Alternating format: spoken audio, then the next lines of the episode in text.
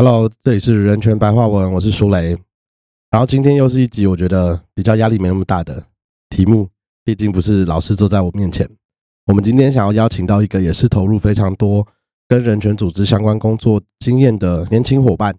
来跟我们介绍一下为什么他会加入目前他正在筹备的活动以及团体，然后以及他自己对于人权这个议题在台湾未来的看法。让我们欢迎雨杰。大家好，我是于杰。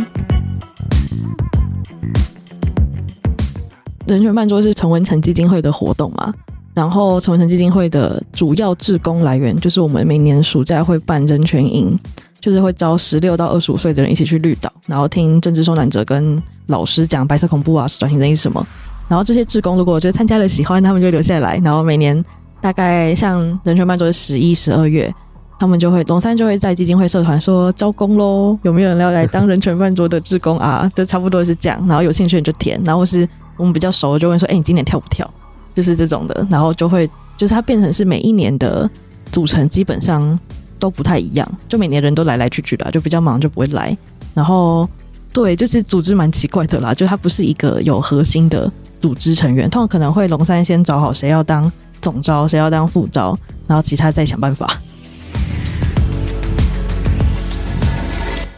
我是东吴社会系双主修政治系毕业的，然后现在在念东吴法研所的公法组，但我是念在职专班啦，所以我平常有政治工作，然后还有在一个政治受难者团体联合工作小组当秘书，就是常陪长辈去拜会立法院啊，或推法案之类的。然后在此之外，就在陈文成基金会当职工，办人权营或是人权办桌。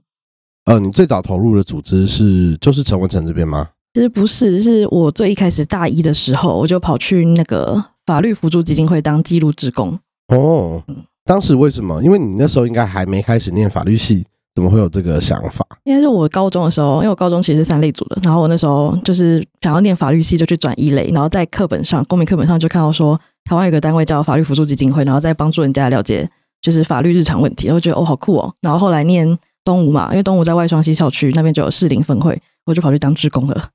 那你那时候，呃，你觉得你进去法服以后，跟你当初的想象有落差吗？我那时候因为我念社会系嘛，然后社会系就是在学就是社会学跟一些社会议题的基本概念。我那时候第一次去法服的时候，我就觉得它就是我课本上讲到的人，可能社会阶层、社会议题的实体化，所以就蛮一开始有一点小冲击。然后就之前是真的很多。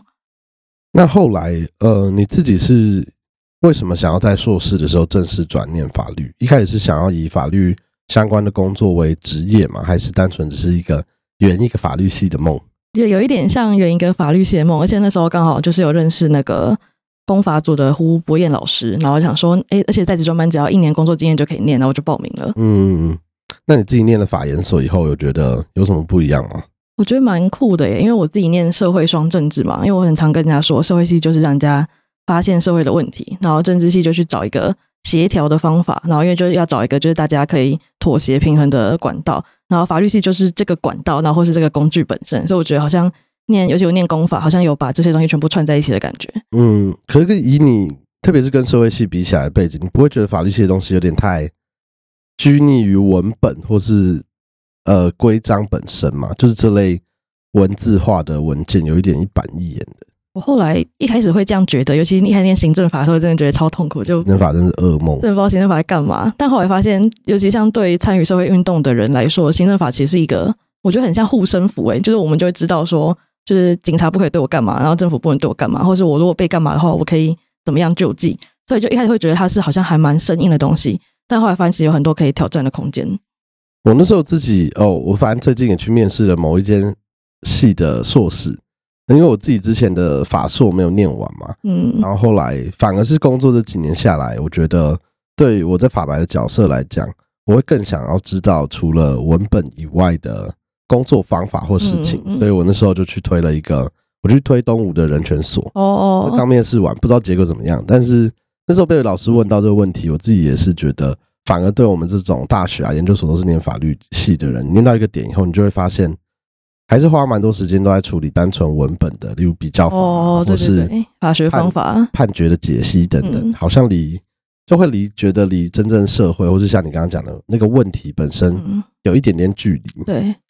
那你自己目前有决定好研究路线了吗？还是？哦，我其实现在在等研究计划审核，我还是写转型正义相关的。哦，对。那你自己为什么？呃，像前面我们刚刚听到的是有法服啊，跟在念在职的法律硕士。嗯，那对转型正义的一开始，你是怎么样开始关注到这个议题？我其实很跟现在在做转型正义的人比起来，我算相对比较晚。就算我念社会系又念政治系，但我其实完全几乎不是在大学接触的。我第一次在课堂接触，应该是修那个陈俊宏老师，就之前也是人权馆馆长的课。他在教当代议题的时候，就会每一堂课就在放转型正义电影，但那堂课明明就不是只讲这个，但就被他搞成转型正义课堂。然后后来就修了。然后，但真的接触到在做转型正义的人是二零一七年的时候，在脸书滑到人权办都在争志工，真的是演算法把我到带到这个地方。然后我就去参加当，我就当志工。然后那时候人权办桌还是在三月举办，然后就当志工之后，但也没有特别的去参与。那时候我就因为二零一七年嘛，然后我就暑假去投实习。我那时候投台全会、司改会跟公都盟。然后那时候因为司改会是实习生一直太多，他们只想收法律系的，我就没有上。嗯。然后后来台全会漏掉我的信，反正我就先上，我就先因为公都盟马上就回我信，我就决定要去公都盟。然后台全会是事后才说，就是我要不要去，但就比较可惜。然后反正就是公都盟，所以我也没有一开始就在接触，就是转型正义的 NGO。对对对，好有趣哦！所以竟然是这么阴错阳差的，对，就是练演算法。那你自己实际接触过，呃，特别是在做转型正义议题的，包含另外一个秘书处啊，跟陈文成这边，嗯，你觉得这个议题对你来讲，跟其他的人权或社会议题有什么样不一样的差异吗？因为可能我一开始接触到的是人权办桌嘛，然后那时候我在活动就遇到政治受难者本人。然后他跟我们在课堂讲到的政治犯或是这种白色恐怖经验的样子差太多了，因为他就是一个那种路上会看到的阿北，可能会早餐店跟你一起订早餐那种阿北，所以你就觉得这个议题突然好像突然长到你面前的感觉。然后到后来的感觉，就会就是接触这个议题越久，好像发现它其实不是单纯只是那种从上到下国家要来做，因为毕竟我们大学年代其实促转会也都还没成立。然后是从比较从日常生活中来接触，说为什么要接触转型正义？但你会觉得转型正义它是一个难推动的议题嘛？因为像我们过去在跟促转啊，或是跟其他做转型正义的友好组织一起工作的时候，其实我们面临到群众蛮多的提问或质疑，都是，可是它就已经过去了，它就是发生在过去的事。那你们？现在在做不就是最常听的就是什么撕裂社会啊？或是现在好好的管过去干嘛？没错，就你有遇过类似这样的自我怀疑的时期嘛？或是被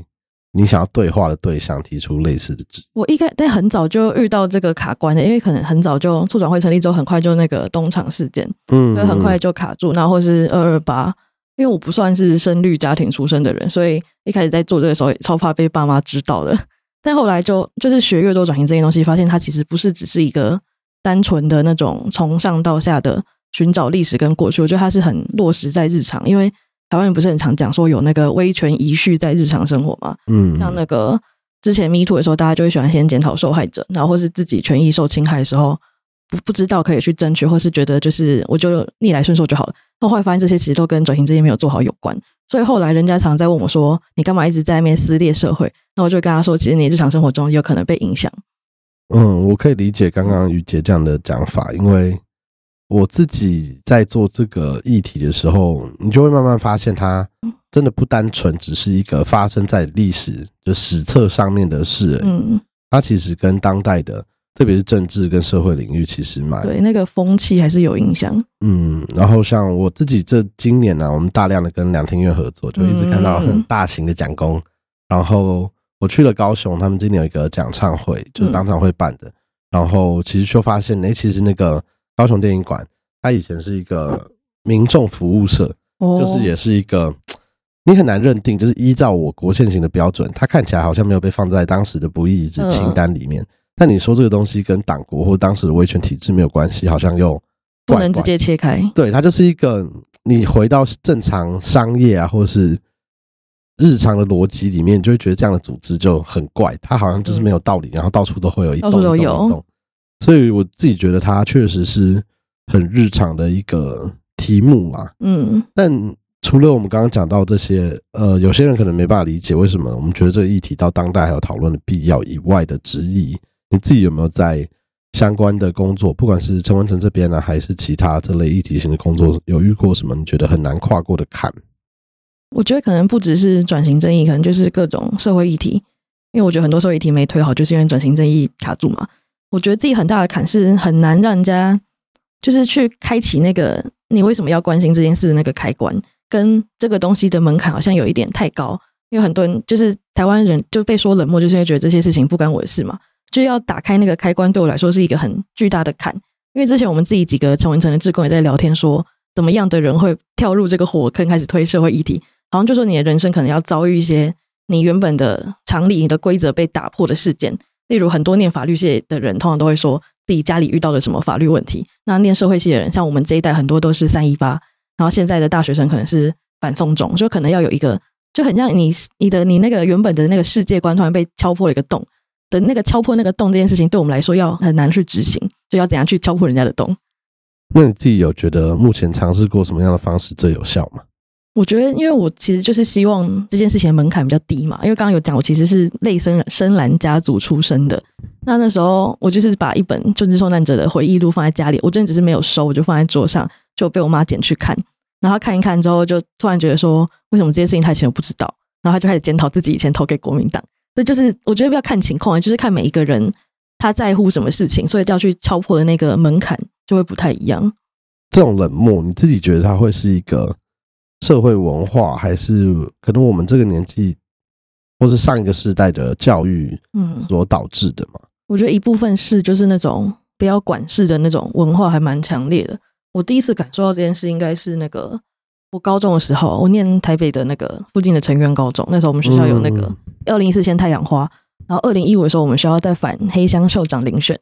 然后那时候学校就很明显就会分成两派，说就你就念书就好，你管那么多干嘛？那个很明显。然后或是那时候就是大家会传那个学生联署，然后就真的会有人问你说：“哎，你签这个联署，你不怕出事吗？”我就觉得都已经这个年代，怎么还会有人这样想？就是到底能拿我怎样？对，就就能怎样？然后就觉得这件事还蛮蛮神奇的。对，呃，如果以像法白我们在做的大概四个领域吧，我觉得像是民主政治、法治、人权跟转型正义，嗯，就我都会喜欢，我希望能够把它单独单独拉出来，是因为我觉得它的议题好像不单单只是在二八事件、在白色恐怖或是所谓这个威权时期啊不义遗址而已。嗯，我觉得它好像其实是一个，你以学科来看的话，它应该就是单独的一个完整的学门。对对对对对。然后会需要更多，我觉得跨领域或是不同的沟通，才有办法找到一个能比较有效。像我自己其实很喜欢，也是为什么我后来去当共生志工的原因啊。就我觉得共生有找到一个，你不是为了议题而硬搭配演出，对，也不是为了演出硬兜上议题，就是在一起的东西。对，一个完整的结合体。然后到后来有越来越多。单位在办，像是我刚刚讲党场会那个百年追求正义度的讲唱会啊，然后有大大小小的不同的活动。之前台南新也有办过，我觉得好像大家慢慢找到一个共存的那种，对，或是对我来讲，讲唱会它有点像你刚刚讲，就是敲破第一个洞的方式，然后自己实际加入这共生的运作，也会真的蛮佩服的，就是能在这个题目找到一个。是有体系跟能够长期发展。对，这集要感谢我们的安神带给我们的庇佑。安神。那我我自己也想要再问问雨杰啊，就是除了我们刚刚讲到的一些困难啊跟挑战，你自己也有提到你刚刚讲的家庭的因素。你到现在有跟家里沟通过你的工作或者你的这些志工服务内容吗？但其实还好，因为可能我们本来就跟家长感情好。所以他本来就一直知道我，因为他看到我念社会系之后，好像也就随便啦的感觉。对，所以就是像我们家人也会支持我做一些就办桌的募资，然后是因为其实因为一七年我妈就顿悟了嘛，然后对，然后一八年跑去当民进党议员的志工，呃，民进党议员的攻读生，然后所以后来我们家就大家有喜欢那一个政治人物，所以后来也就就是有成功改变他们。你成功打开你家的那个对破口，那那你自己除了。刚刚我们聊到的这些部分以外，你有觉得在做这些志工服务，你至今都还会觉得挫折的事情吗？挫折的事情哦，我每次都会觉得，以为我们好像办一个活动，然后可能有几千个人来，好像就已经很多了。但就是我觉得有很有一我的挫折感比较不是那种直接的异温层的，是那种在同温层的异温层里面，就是我们以为关心这一个议题的人，他理所当然也会在关心我们这个议题。像尤其像可能因为像我是就看所谓的看团仔，那我就很喜欢拍戏少年，那我就会发现拍戏少年的粉丝里面居然也有跟我们不一样想法的人，这件事对我来说很意外，那就觉得说到底要怎样的程度才可以改变人的想法，这件事一直蛮挫折的啦。那你自己接下来有想要再去尝试什么新的方法吗？或是新的不管是研究啊，或是讨论，去试图解决这个你就是同温层里面异温层的这个问题？我觉得可能分两个路线，就是第一个是，就我还是喜欢降低一些社会议题进入的门槛。像我之前在写法白那些脸书贴文的时候，我都会先给我妈看，然后她如果看得懂的话，我就哦好，那我要交稿了。就我希望这些事情的门槛可以越低越好。像陈文成基金会那个人权办桌，它就是一个很多人都不知道他在偷渡政治议题。其实我们也没有要偷渡，我们也没有藏，可是大家就觉得它看起来不像是一个转型正义的活动。那我觉得这件事对我来说就是一个好像成功了，对一个继续努力的方向。像那时候，因为我们去年人权办桌的募资品很可爱，是真的很可爱，就很多人都看到可爱就买，就根本不知道他在支持转型这一。去年是什么啊？就是很多猫跟狗在那边蹦蹦跳跳，对对对对。然后，所以我们去年发现这个好像可行，然后所以我们今年就跟设计师说，我们的要求就只有可爱，大家都。我靠，今年是一些活泼的兔子。对对对对对对，所以后来发现也不是要偷渡，就只是用这种比较。可爱的方式吸引大家加入，像我们今年跑去草率祭摆摊，好像也有稍微打开一点这种门缝。草率祭你们自己去报名，然后有被选上吗？是那个，就是他们好像有一个 NGO 友善吧，然后反正就找了我们，然后找了共生，然后台全会都有去。对，哦，草率，我今年可惜没有去到，但是我觉得，因为以前都是比较多都是音乐活动或者是市集会有 NGO 去，嗯，我想要草率季也会那个超超级异温的，嗯，草率季异温到不行。以温层来看的话，它跟我们湿地这边的氛围是比较接近。对对对对对。然后我自己我自己也很爱买小志啊，或是一些东西，然后去了几次。然后我今年也是看到共生他们有去摆摊，对对对，我的邻居压抑到不行。那呃，另外一个接下来想问问看雨杰的部分是，为什么你都会选择用志工或是呃正职以外的角色在参与这些组织？因为其实我知道宇杰有很多是正职在做，例如共生啊，或是其他组织的对对秘书处的成员。你自己有想过以这个职 NGO 的工作者为业吗？我觉得可能应该说，我一毕业就在现在这个正职工作，然后他也是跟公共事务相关的，就我也蛮喜欢的，所以暂时还没有考虑要就是直接变成真的 NGO 工作者。而且我觉得还可以再准备一下，就我可能因为可能我自己是那种就是。我没有办法想象自己一百趴的投入社会议题的话的那个心理状态或是生活状态会长怎样，所以我就一直还没有全部加入。而且我喜欢一次做很多事情啊。那你这样子不会觉得有点疲倦吗？因为感觉其实你所谓的志工，但其实他工作量蛮大的，要立一个可能募资专案，然后是有比较长期的合作这样子。嗯，我就是一个闲不下来的人吧。对，太好了，社会就是需要这样。那你自己以一个。我都会形容，就是最亲近的陌生人的角度在看这些 NGO 的工作者啊。你觉得这些组织有没有一些问题，会是让呃其他工作者可能也会没办法百分之百投入工作，或是在正职的工作者，你觉得他们有没有一些苦痛？嗯，是当代的一些人权组织、社会体组织需要进一步去改善的。我觉得如果比较分两个的话，一个比较私领域的，可能就是。因为从事公共事务的人，你眼睛打开，这个世界就是在转嘛，所以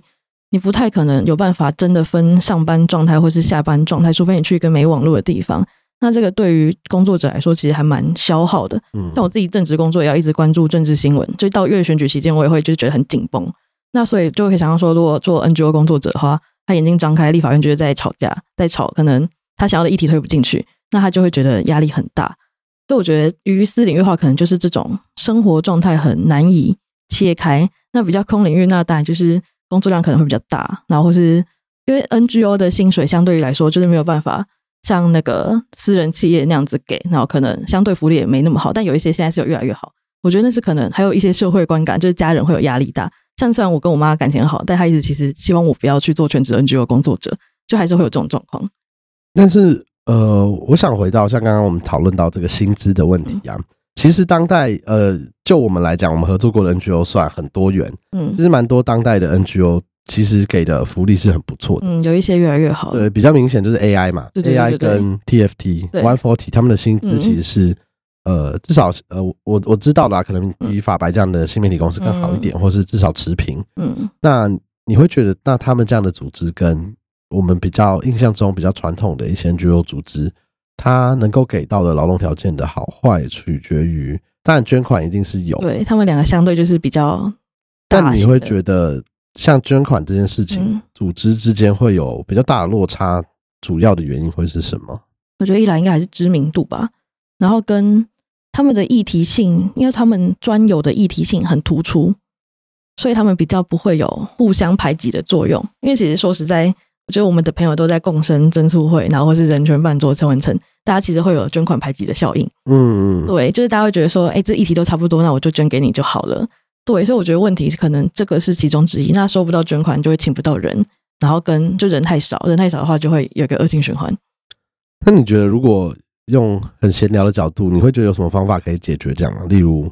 企业遇到竞品如果太多，很可能比较想象就我们合并嘛，嗯，然后让大家就是以后只有我们能捐，而且看起来我们可以做更多事。那你会觉得我们这些友好的朋友们，大家应该合体吗？对啊，或是你觉得有其他？好像可以再多做一些改变的方法。我之前有想过这件事情，就是因为其实像有时候转型正义的单位办记者会，然后感觉会绕了四十个单位来，那实际上其实是二十个单位，那一个人有两到三个单位。嗯，那我就又对又有一些是这样子，那我就觉得，可是后来又会觉得说，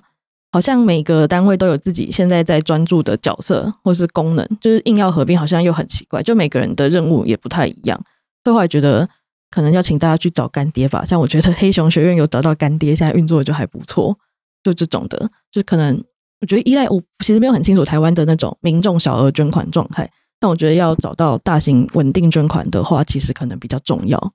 你说，例如固定的企业，像我知道这几年突然志邦捐了很多，对。然后我听说国泰世华有在捐一些运动相关的，嗯，然后慈济当然也是嘛，对对对，基金会有那个放闹大视野的一些竞赛。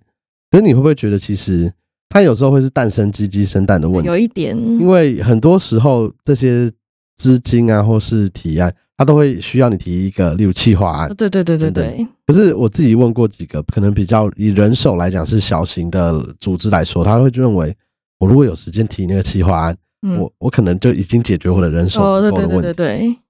那呃，撇除钱以外啊，你觉得工作方法的模式？新颖与否会不会也会是影响到一个就是群众我们刚刚讲知名度上升的关键？我觉得有诶，就是像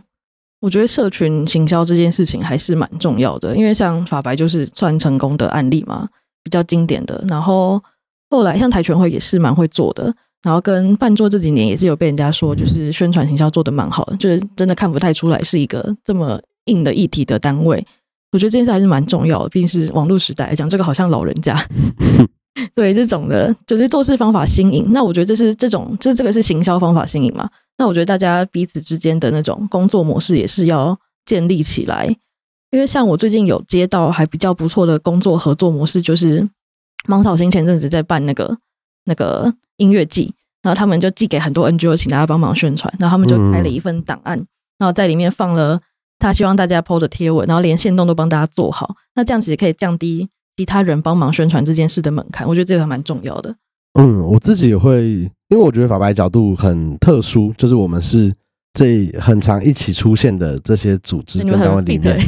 唯一一个应该不是以 NGO 或者 NPO 的方式成立的，我们就一直都是公司登记，所以我们的角色都会是那个比较弹性，能够跨组织合作的。像大港就是这几年，然后明年应该也还是会是我们做。那我们每次就要跟十几个 NGO 沟通讨论我们的主题。嗯，那我们确实也发现，如果你给的资讯越明确，嗯，然后或是不敢讲直接告诉对方要怎么做，但是如果你提供的资讯越明确，然后讲更清楚说为什么你想要请他这个组织从什么切角帮你分享的话，嗯，我觉得他们答应。合作啊，协助曝光的几率就会增加。但我觉得百位的这个合作也是一向都很强，像这是很很细心的单位。对大人的写写字这边，云婷也是，就是 NGO 的社群里面，我觉得很厉害的一个，我都会叫他前辈，虽然我会被骂。但是我觉得另外一个点，我自己有在思考。老实说，我没有解答。但是像我就会很常觉得，有时候有些组织的特性，它就是很偏向研究员。呃，对对对，它就是智库，是大家的大脑，所以你要他去学社群行销，他可能对他说有困难，对，或是那个目的好像就有点怪，因为呃，举例来讲，就是大家都会说他是台湾 G O 界的大脑，就是伊比老师他们嘛。但如果你很要求他们要做很多很 fancy 的社群图文啊，嗯，好像跟他们在做的终极有点落差，都不太一样。对，然后或是如果是在做。不一样的组织，它可能是更个案服务的，像 Tiva 其实做很多个案服务，对对对对。那他们如果再把太多重心放在社群上，好像又是一件有点怪怪的神秘的事。所以我自己一直，我觉得我有在尝试，然后也在很常跟朋友在聊这件事，不知道会不会未来啊，如果是同一个题目的不同组织，大家可能可以慢慢找到一个。我们有在讨论这件事情，对专业的分工，就是我一样是做转型争议，但你擅长的是研究，我擅长的是行销，行销。那我们在不同的专案或是固定的合作模式上，会不会有一个我们可以共同切分运用资源的方式？那我觉得大家都在做重复类似的事情，其实说实在也蛮消耗的。对，因为就是一个共同资源。对啊，就是老实说，台湾人超级爱捐钱。就是嗯，我记得今年的数据应该是就小额，我不确定今年有没有统计完了，但是大概二零去年二零二二年一年有七百亿。然后二零二一年就是疫情前有超过一千亿，嗯，但那个公益哲信节协会啊，然后其他几个组织有做过那个有一个表，你就会发现有几个组织，他们加起来就占了这些捐款里面的八十 percent。那他当然他把基金会很多都放进去了，就是大型的慈济啊，或是几个基金会在里面。但你就会发现，哦，那他可能也会有不同的做法。像我知道 AI 现在的做法，它更在地化的。跟不同的组织合作，嗯，所以他的捐款的就有很多运用的方式，它可以协助呃做私改议题啊，做酷刑的题目，那他就可以带着其他组织，让其他组织更专注的做，例如展览、做现场的沟通。我觉得自己我自己看来，好像是一个我蛮期待未来，就是台湾的不同类型组织的一个合作方式。对对啊，感觉比较分工，这样大家也不用会做全部的事情。但要看什么时候大家感情会变得比较好。我觉得转型正义的 NGO 现在比较有看起来有比较这样子的感觉了，那只是因为大家就是都是同一群朋友，嗯，对，对我去到哪里分工感就出来了，遇到龙三跟潘美，对，然后遇到玉安，但我我自己也觉得，刚刚雨杰提到的那个社群这件事是重要的啦，因为应该说。我觉得有时候大家对于操作社群这件事，它的 mindset 就不同。嗯，有人认为它就是一个我做了什么事的公布栏。呃，有人是这样。像雨杰跟法白合作过，就会知道我们比较把它当成一个不一样的输出的媒介。对，我们就是单独为了例如脸书或 IG 会有我们自己的写新的东西社群内容。那我反而觉得，呃，以议题型组织来讲啊，都会很推荐大家可以往后者的方向走。嗯嗯，因为老实说，大家的专业知识在那个领域里面一定都是。顶尖的，可能只有专精的学者在知识量会赢过这些特定领域的 NGO。那这些特定领域的 NGO，我又觉得他们可能通常跟学者们更好，就他们很常会我们其实都是都是老师学生的关系。嗯，所以其实老师们做过的研究和资讯啊，如果能够透过合作的这些组织来做一个定定期的播送，我觉得它会是一个蛮好的让。粉丝固定累积，然后捐款，像那个菜市场政治学在做的事情。对对对对对对。好，那这就是我不敢讲这是正确的解法。老实说，我们自己也没有解 除，就是到底考虑看看的方方向。就知识订阅这件事怎么做呢？老实说，我也不确定有没有一个顺畅能够长期发展的方式。但我自己觉得，像雨杰的合作方法也是蛮好的，就是是有一个正职，然后用不同的角色参与不同的单位。那我觉得观点就会是对于在组织内部人来讲很重要的。呃，像我工作用到的经验，我就会带回去 NGO 帮忙。对我就觉得好像还像我们有时候要印刷或是干嘛的，然后我工作上有用到的话，就可以直接在陈文成啊，或是那种单位提供协助，就还蛮不错的。雨杰应该也算是前辈了吧？一直被叫雨杰学姐，压力超大。看跟谁比？跟龙三可能？对，他是龙三，是龙三。对对，但。呃，我想要再更进一步跟雨杰聊聊人权办桌这个活动。就你如果一般人是都没有听过的，你会怎么样跟新鲜的朋友介绍人权办桌是什么样的一个活动？我通常会先问他说：“哎，你有没有吃过流水席？”那如果说有的话，说啊，你要不要来立法院吃流水席？或者你要不要来看人家吃流水席？就通常会先讲，然后大家就会很好奇嘛，是怎么可以在立法院门口吃流水席？然后就会跟他说，就是看，我觉得看知识量情况啊，因为像我去草率记演讲的时候，还要从头开始解释说，哦，台湾以前有一段时间叫做白色恐怖时期，然后很多人发生什么时候发生了受害的情形，就从那边开始讲。那如果他有这些前导知识的话，就跟他说，哎，有一些受难者其实是外国人，然后他在台湾没护照，然后就会流浪，然后所以我们就帮他办活动，就可能就是从我不喜欢一一开始就跟他讲说转型正义有多重要。因为这就是很像在上课，就很多人应该也都不喜欢，我自己也不喜欢。但人权办桌现在已经办了几届了？今年是第八届。你是第几届的时候加入？我第二届的时候是志工，所以今年三四五六七八第六年，真的是学学姐，好可怕。那你觉得他为什么会是一个变成好像每年都有的一个带状性的活动？我觉得应该是从第三届开始办市集开始，就虽然现在很多 NGO 都在办市集，但我们应该算比较早开始办市集的，而且我们又在青岛东路，在立法院门口办，借那个路程超级麻烦。对，所以就是可能就是办市集，而且我后来发现十二月相对比较少 NGO 社运活动，嗯，感觉比较少。对，就是既没有，因为其实最大型基本上在十月同游就差不多结束了，所以十一、十二月算是有一点社运淡季吧，还是很冷。所以就是变成是我们每年都在十二月办，然后 NGO 就是在十二月还有一个可以再出来的时间，它就变成一个年底盛会的感觉。那我也想问问啊，就是其实有参加过人权办桌的人都应该看过生哥的故事。对。那当时你觉得生哥的角色在这个活动里面，现在对于大家来讲是一个精神领袖吗？还是他是一个嗯号召的典范故事？其实，嗯，他算一个破口吧，因为他自己身份也特殊，因为他是马来西亚人，然后又是那种化工系学生，就他听起来很不像典型的政治受难者，就是那种参加读书会或是就是文科的人，他就是一个全台湾只有他一个人，就是他完全没有认识人在这里，然后就受害，所以一开始就会变成是一个呃冤案的典型，然后所以就变成他比较容易让大家知道说，就他我觉得他就以跟就是真的可能。左翼政治案件来说，它是一个进入转型正义的比较低门槛的案件，所以大家就会比较容易知道他，而且他又很常常在就是导览，他本来就是一个类公众人物的人。呃，我后来对森哥印象最深刻的，就以前当然有听过，嗯，呃，他的故事，对，但是我其实最深刻的是，我不知道雨姐有没有去看《非常上诉》这出戏，有有，我有去看。我我在现场，我觉得我。当下是出乎我意料的，因为其实我们这次，我们这次跟非常上诉有合作，嗯，然后在宣传的时候，我当时在看非常上诉的时候，因为我有先事先拿到资料，哦，然后做完内容以后，当下其实就觉得，老实说，一开始觉得，嗯，就是熟悉的故事，熟悉，我觉得很像功法教科书。我去看非常上诉的时候，好像在上宪法。可是我到了现场，老实说，我是。有被震撼到了。第一个，我没想到哇，今天会听到这么多语言。嗯嗯。然后后来，呃，我们合作很久的摄影，刚好也是那一场的视觉设计，就千玉。哦。然后我们后来多聊了一下，我就发现这出戏，它，我觉得我自己觉得很台湾，嗯，特别是很台湾的角度在看转型这件这件事情，因为他把很多不同多元的，然后甚至是大家会问的问题，他都问出来了。对，甚至是香港的题目，他也把它带进去了。然后，总之就蛮震撼。如果有机会再上映的话，就是希望大家都可以去看看。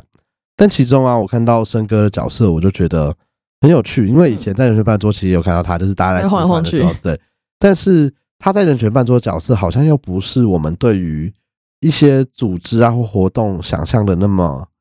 呃以人为本的角色。我觉得这个很像有一些台湾议题的组织，它都是人民基金会。嗯，就是我觉得人权办桌的组成。很神秘，就是你会觉得它是一个真的很扁平的，对，很扁平共识的组成。你也不会觉得，哎，龙山在里面的角色好像很强，嗯，或是陈文成的角色在陈文成基金会的角色在里面有扮演很大的拉力或是主，基本上是没有，就是出钱。对，所以我觉得他这种你要说蛮左嘛，或是蛮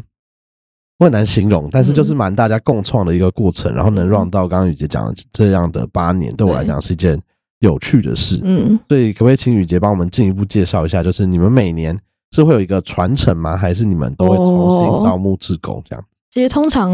人权办桌是陈文成基金会的活动嘛，然后陈文成基金会的主要志工来源就是我们每年暑假会办人权营，就是会招十六到二十五岁的人一起去绿岛，然后听政治受难者跟老师讲白色恐怖啊、转型正义什么。然后这些志工如果觉得参加了喜欢，他们就留下来。然后每年大概像人权办桌十一、十二月，他们就会龙山就会在基金会社团说招工喽，有没有人要来当人权办桌的志工啊？就差不多是这样。然后有兴趣你就填，然后是我们比较熟就问说，哎，你今年跳不跳？就是这种的。然后就会就是它变成是每一年的组成基本上都不太一样，就每年人都来来去去的，就比较忙就不会来。然后对，就是组织蛮奇怪的啦，就它不是一个有核心的。组织成员通常可能会龙山先找好谁要当总招，谁要当副招，然后其他再想办法。但你们大概会需要要办一届人权办桌，大概会需要的人手大概会是多少人？大概二十个会出现跟帮忙的人比较安全，到二十个，因为那一场活动有办桌，还有市集，还有募资。对，哦，二十个听起来比想象中少一点。对，因为我听说共生每年都三四十个人，我其实有吓到，对，我也吓到，我每年都被吓到。但我觉得共生的模式也很有趣，我觉得他们更像一个，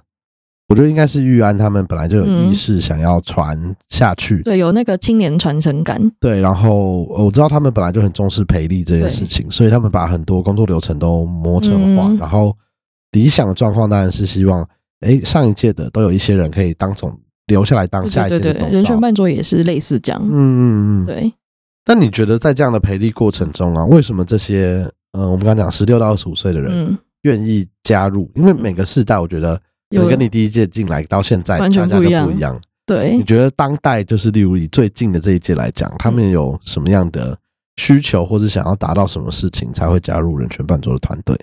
我觉得，因为像我自己加入人权办桌团队的年纪稍大，我大四才加入。但是现在最小的职工其实有一个高三的学测生，然后跟比较活跃的是一个大一，就是大一到大三之间的一些学妹。我觉得他们可能，因为他们的年代，他们念高中的年代都已经是那个反送中了，所以他们看到的世界跟我们小时候看到的世界是不一样。他们的年代是他们已经有一些能力，跟知道有一些有一些方法可以去。改变社会，或是去了解他们想要谈接触的事物，所以我觉得这个差异可能在这。所以他们很早，他们在大一十八岁就可以知道，原来我可以做这些事情改变社会。我觉得这跟我们小时候参加是很差异大、差异很大的一件事情。所以，他世代之间的需求其实有慢慢在移转。对，我觉得有一点，因为我们这一代就太阳花年代，就比较启蒙感，就原来我们可以这样子做，但这些对他们来说是一个理所当然的事情。所以他们就很快就可以知道自己想要做什么事情。我觉得这一点好像是大家不断的慢慢有认知到，因为呃，我上礼拜跟那个潘美阳去那个民主防卫联盟嘛，就周万尧老师还有俊宏老师他们那边，然后我今年也去了金明联中强他们办的那个给高研讨会。呃，我我没有去研讨会，我是去那个营队，他们到各县市有办给学生的那个活动，然后确实你就会发现大家对于。呃，不用讲太阳花，甚至到反送中，那些都已经是课本上会出现的对，是课纲哎。然后过往了，甚至连同婚，嗯，然后多元成家，就当初那些腥风血雨的过程，考试会考的东西。对，然后对于他们来讲，忘记是潘美还是谁那天说，他说他觉得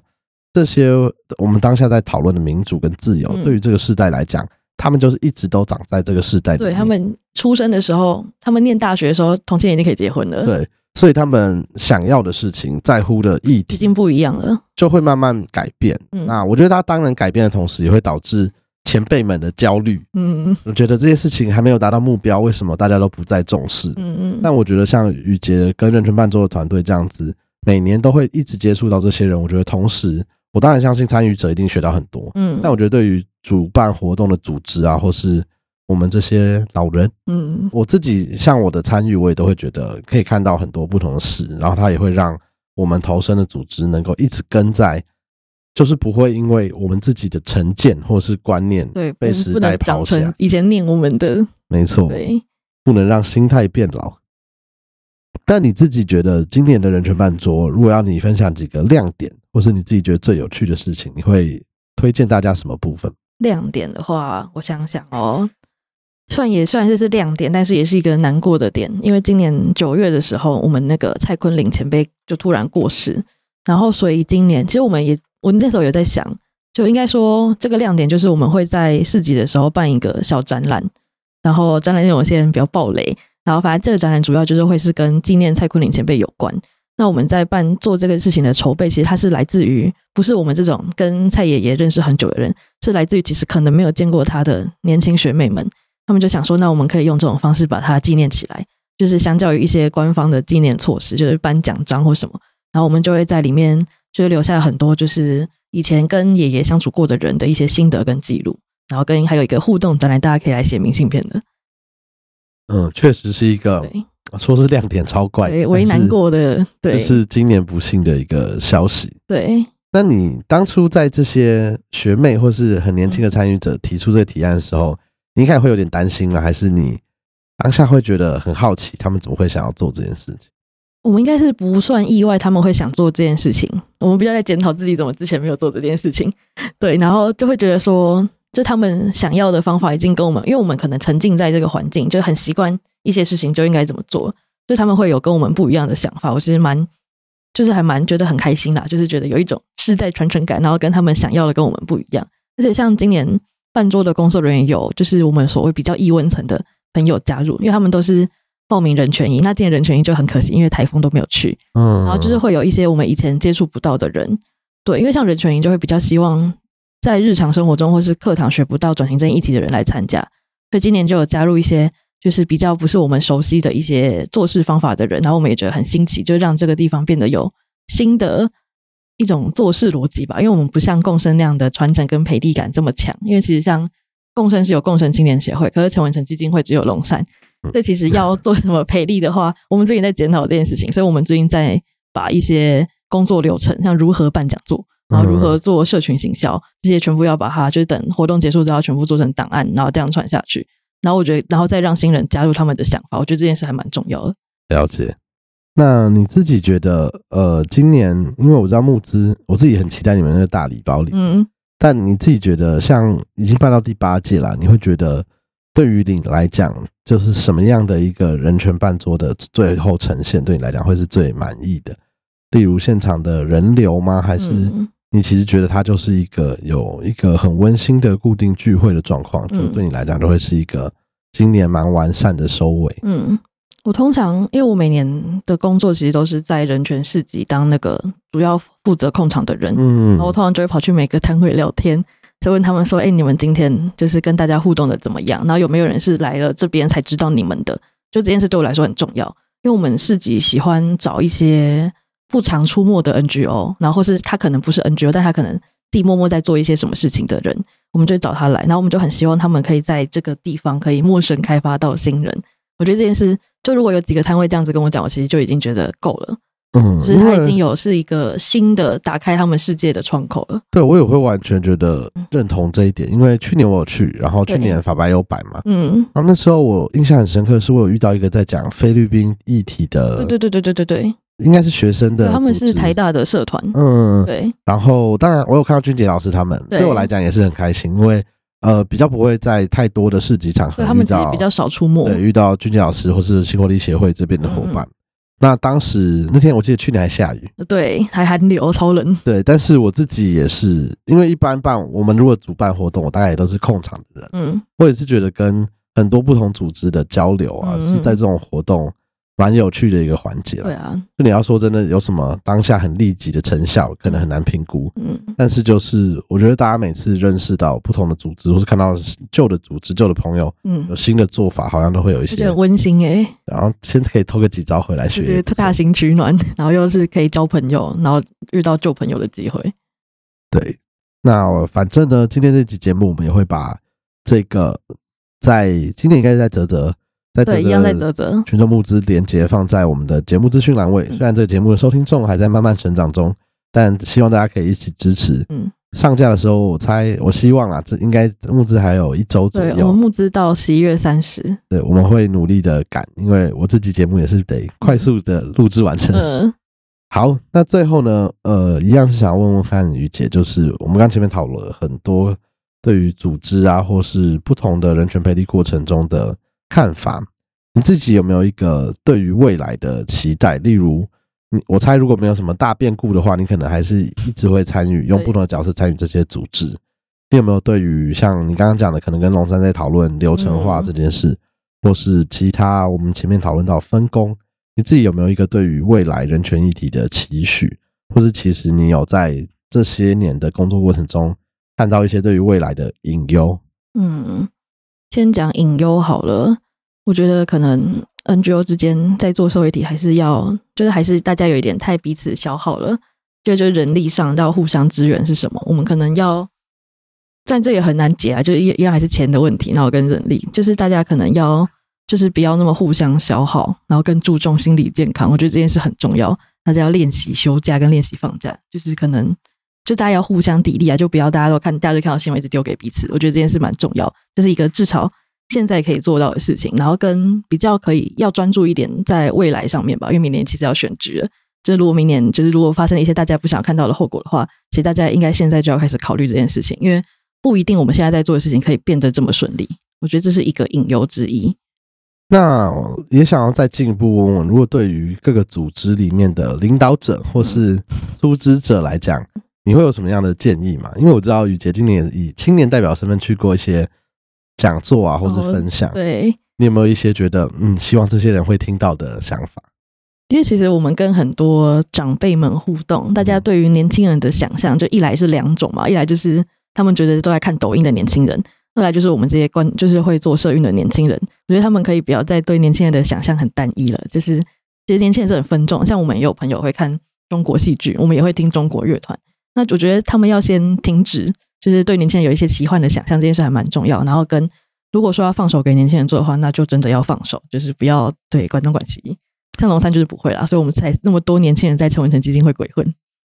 好，所以我听到一些关键就是授权完整，然后对于当代世代的想象，其实要认清当代就是一个很多元的状况。好，那最后的最后，嗯，我们这期节目其实就是。都会有一个环节是呼应到玉姐刚刚讲的，嗯，工作者自己的心理健康跟有没有办法照顾彼此或不要对彼此施加太多压力。对，这段的起因是因为呢，我们去年做了一本呃书，就《公平不盲从》，从世界人权学院讲的书。然后我在后面，我当时就很想要放一个内容是人权工作者的访谈，嗯，所以我当时放了百位的进入啊，呃 Tiva 的秀莲啊等等的。对我来讲，那个访谈有一个很重要的意思是。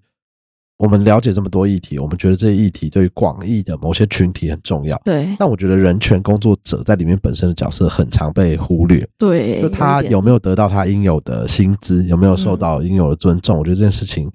好像大家都会慢慢忽略，他们也是一个工作者的角色。所以从那次开始啊，我们就邀请了几篇，就大家写他们自己。不写议题，而是写他们在这几年的感想、人权工作者的想法。嗯，我自己就觉得很感人。然后，所以这一次系列刚好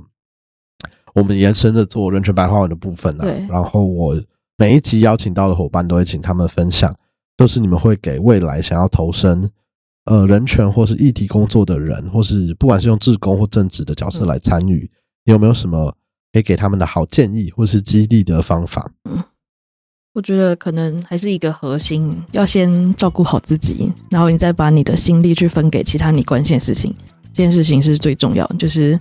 不用觉得就是国家大事真的没有我，或是我没有去努力，我就会对不起社会或对不起议题。就是照顾自己才是最重要的。好，那我们今天人权白话文就以这个温暖的结尾来做收尾。我们下期见啦，谢谢大家，谢谢大家。